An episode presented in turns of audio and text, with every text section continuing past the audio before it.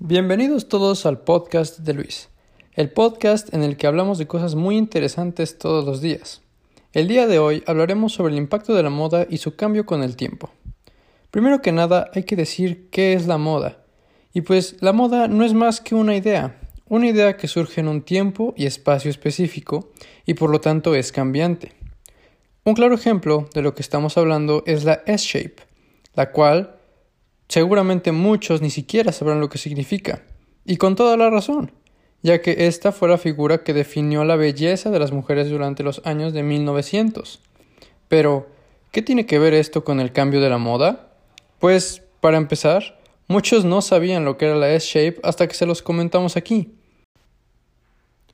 Lo que es un muy buen ejemplo de que todo lo que en un tiempo y espacio puede ser conocido y tendencia en otro tiempo y espacio puede que ya no lo sea. Pero bueno, así como en 1900 la S-shape fue la tendencia, a lo largo de los años estas han ido cambiando. Como en 1920, por ejemplo, que las adolescentes empezaron a descubrir su espalda, o a usar faldas un poco más cortas, cosa que antes hubiera sido inimaginable. Y así siguió cambiando durante cada año. En 1950, por ejemplo, la moda que puso Elvis Presley de usar una chamarra de piel y jeans fue una que todos, todos los hombres quisieron usar, al igual que su corte característico de pelo, que fue un gran cambio hasta lo que se conocía en ese entonces. O en 1980, que los hombres empezaron a usar ropa de colores mucho más vivos y fosforescentes. Y también, en algunos casos, usaron ropa más formal si seguían la idea que hasta ese momento era muy conocida llamada Dress for Success. Como podemos ver, cada año la moda y la ropa va cambiando y a su paso esta va definiendo los estándares de belleza. Pero, ¿por qué todo este cambio y evolución es malo? Pues, de primeras podríamos pensar y nos podría parecer que es algo que no hace ningún daño a nadie.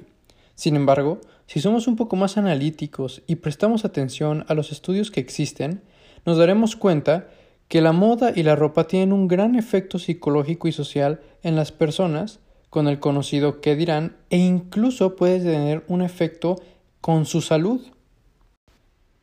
Pero, ¿a qué me refiero con salud? Pues, si pensamos en un ejemplo como el del corsé, accesorio que muchas mujeres usaron y algunas aún utilizan, y nos fijamos en los estudios que se han hecho con respecto a esta prenda, pues encontraremos que se ha demostrado que el uso continuo de este puede generar atrofia muscular y muchos más problemas. Pero ¿a raíz de qué viene el querer usar un corsé? Pues que la moda y la tendencia en ese tiempo y espacio dictaron que el estándar de belleza era tener una cintura delgada. Por esta razón, las mujeres empezaron a utilizar esta prenda.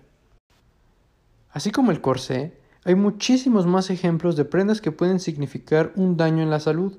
Y ese es el gran problema, que a nosotros, como humanos, ya no nos importa qué efecto negativo pueda tener la ropa en nosotros. Es como si hubiéramos llegado a la idea de que el cuerpo debe adaptarse a la ropa y no la ropa al cuerpo, cuando es totalmente al revés. La ropa está hecha para quedarle al cuerpo.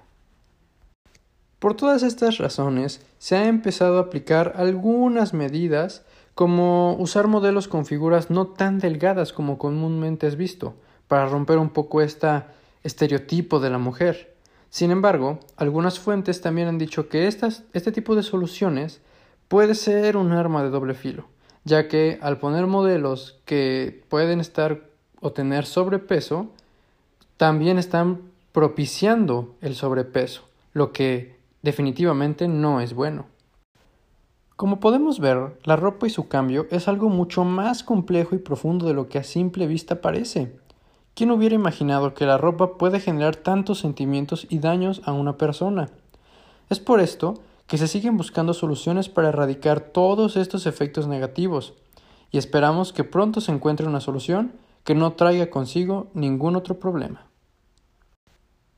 Pero muy bien, eso ha sido todo por el capítulo de este día.